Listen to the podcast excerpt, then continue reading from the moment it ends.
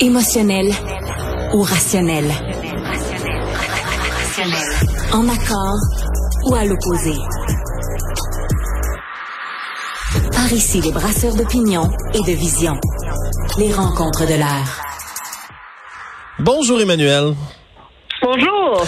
Écoute, on a annoncé plus tôt aujourd'hui là, une grande partie là, du plan vert du gouvernement Legault. Ça venait avec euh, une bonne nouvelle quand même. On a trouvé 60% là, de ce qu'on va faire là, comme mesure pour réduire les gaz à effet de serre.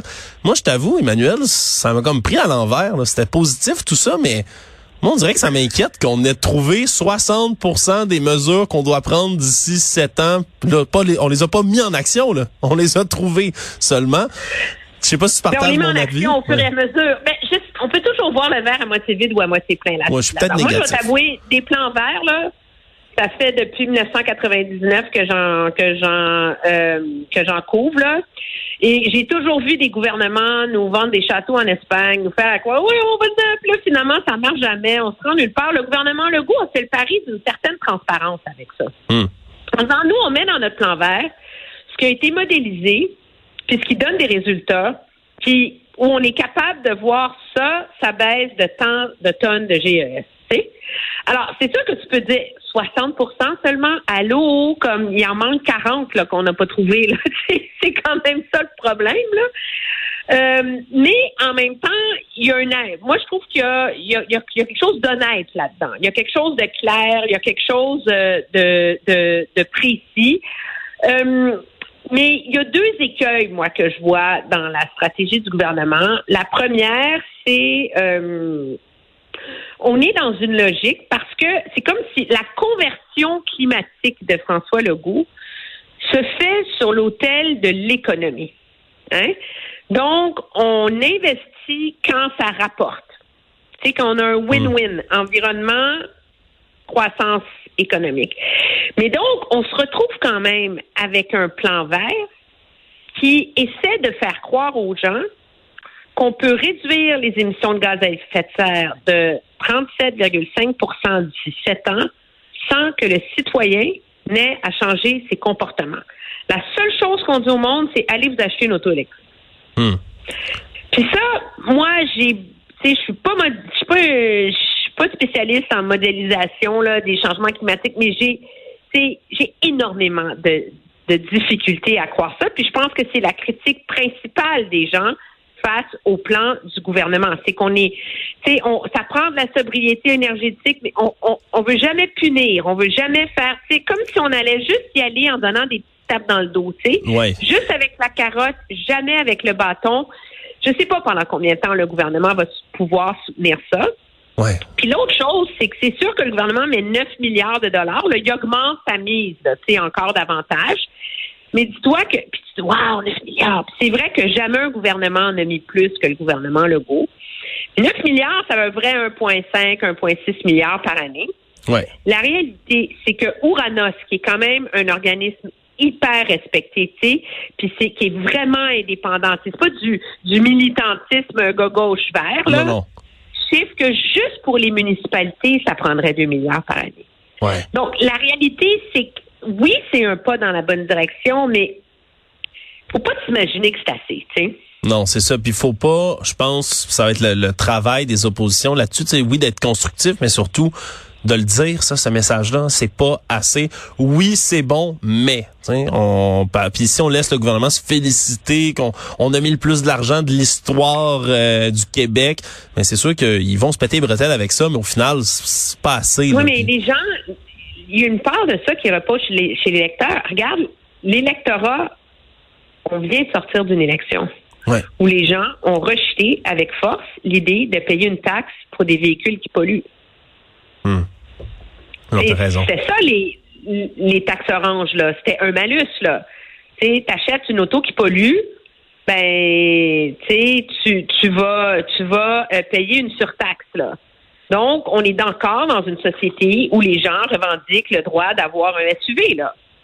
Alors, tant que les gens vont pas voter avec leur conscience écologique, ben, on a un gouvernement qui va pouvoir continuer à faire ça, là. Oui, absolument. Surtout que, à part le, mis à part les conservateurs, là, qui eux avaient aucun objectif de réduction des GES, mais c'est quand même le, plus bas de tous les objectifs qu'on avait, c'était celui de la CAC.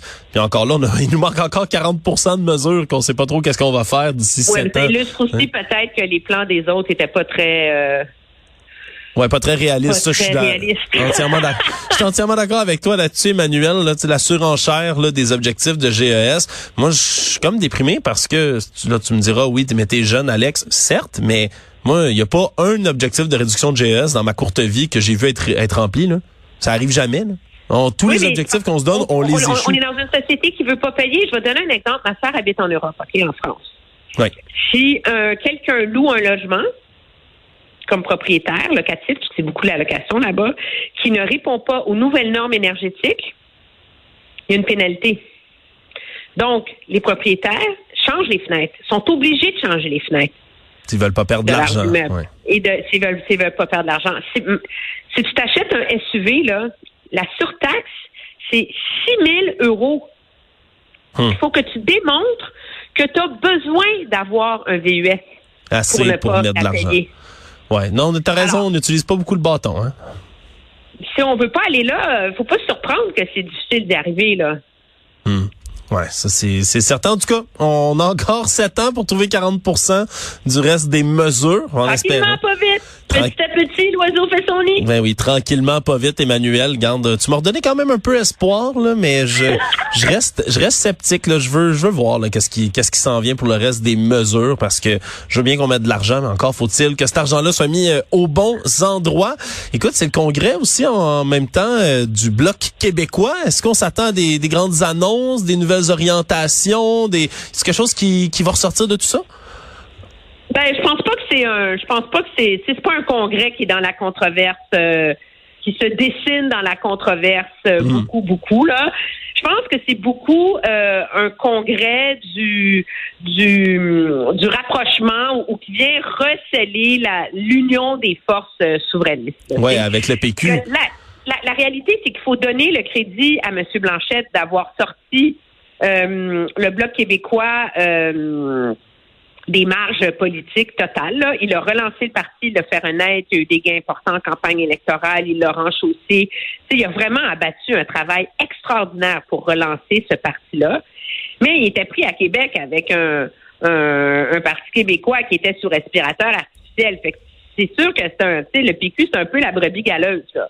là, tout d'un coup, il se retrouve avec un Paul Saint-Pierre Plamondon qui a peut-être juste trois députés, mais en attendant, il est le deuxième chef d'opposition le plus populaire euh, du côté euh, de Québec. Donc, je pense que c'est vraiment l'occasion d'essayer de, de donner un, un, coup d'envoi à ce à ce remariage, euh, si on veut, là, euh, des forces des forces souverainistes. Mais ça va être intéressant. Il y a, il y a une il y a toujours eu des relations c'est comme euh, c'est Stéphane Bédard qui me disait à la joute, c'est moi il y a comme un tango, tu sais, entre le PQ puis le bloc sur qui va bien, qui a le gros bout du bâton. Ouais. Puis il disait oui, mais des fois c'est de la danse en ligne qui va dans des directions contraires. Donc il y a eu des époques de grande tension. Il y a une des euh, résolutions au Congrès qui a l'effet que le bloc québécois s'engage et fait de sa mission le fait de supporter le PQ jusqu'à la cession à la souveraineté j'ai hâte de voir si euh, ça va être adopté. Parce que là, tu prends l'idée du tango encore plus loin. Là. Tu décides que le bloc doit être au service du Parti québécois. Euh, est-ce qu'on va aller jusque-là? C'est peut-être la résolution la plus... Euh, même pas controversée, là, la plus épineuse ou intéressante à voir, mais ça va être intéressant ce soir de voir le d'entendre le discours non seulement de G 7 mais aussi de Paul Saint-Pierre Plamondon. Je pense que c'est la première fois depuis 2011 qu'il va y avoir un chef du PQ euh, au congrès du bloc. Oui, et puis je vais je vais reprendre euh, les propos de ma collègue Yasmine Adel Fadel ici qui disait là c'est c'est le fun le PQ c'est comme euh, c'est comme si ton ex gagnait à la loterie. Tout d'un coup tu as le goût de retourner le voir là, tu sais le, le, PQ est passé de, de zéro à héros tout d'un coup puis là ah mais il est réinvité au parti de famille maintenant qu'il a des intentions de vote, tu sais. C'est-tu pas beau la magie de la popularité? Alors euh, on leur, ben, on leur souhaite on leur souhaite bien de la danse hein, de la danse en ligne, du tango, un petit plus de tango. Un petit peut-être, pourquoi pas. Regarde, on verra ce qui sortira de, tout ça durant la fin de semaine. Puis là, Au moins, tu vas avoir euh, ton lundi, je, je, te le souhaite, Emmanuel, de congé pour bien te reposer avant un rapport fracassant, on l'imagine, mardi, de David Johnston. Hein? On a hâte de voir ça. moi, je pense pas qu'il n'y a pas d'autre choix que de recommander une enquête indépendante. S'il le fait pas, ça va être scandaleux. On s'entend-tu que s'il le fait pas, ça va être le bordel? Là, ça va être, euh, je veux dire, c'est impensable parce que son indépendance a été remise en question à cause des liens avec la famille Trudeau, à cause de son rôle à la Fondation Trudeau, puis surtout à cause de tout ce qu'on a appris depuis qu'il a été nommé. Là. Oui, ces trois, trois euh, filles ont étudié en Chine. contre Michael Chung, euh, tout ça. Je veux dire, à un moment donné, là, mais quelle recette il va retenir? Enquête publique, enquête indépendante, partiellement à huis clos, pas à huis clos. En tout cas, c'est volumineux parce qu'on est convié à lire le rapport à 10 heures, à avoir une séance d'information à huis clos à 11 heures avant que le rapport soit dévoilé à midi. Wow. Donc, euh, il y a du stock là-dedans. Oui, surtout qu'on apprend aussi là qu'il va travailler là-dessus son rapport jusqu'au 12 décembre prochain. Puis il est quand même payé là, c'est 1400, 1600 dollars par jour de travail à temps partiel qu'il fait. C'est pas un, pas un petit salaire quand même, Monsieur Johnson qui va qui va travailler. Puis surtout, tu sais, comme tu le dis, il, mais il n'y a pas le choix. Il n'y a pas le choix en plus, comme tu le dis, de, de, rendre un verdict par rapport à une enquête d'une forme quelconque. Fait que, imaginons là quand même, c'est un tour de force. Justin Trudeau a créer un poste spécial qui n'existait pas, de rapporteur spécial, pour enquêter à savoir s'il doit y avoir une enquête. Mais la conclusion, on la sait presque déjà parce qu'il y a le bras tordu. C'est quand, même spécial là, comme situation. Non, non. En, termes de mauvaise gestion d'un dossier, là, je pense qu'on peut donner. Euh, on parle de Cannes euh, beaucoup ces temps-ci, la palme d'or au gouvernement Trudeau là-dessus. Ouais, vraiment. J'ai hâte de voir comment ils vont se, se, débrouiller avec tout ça. En tout cas, je te souhaite de, une bonne fin de semaine, surtout d'excellents huis clos mardi prochain, Emmanuel. On a déjà hâte d'en discuter avec toi. Très bien, merci. Toi aussi, bon week-end. Bon week-end.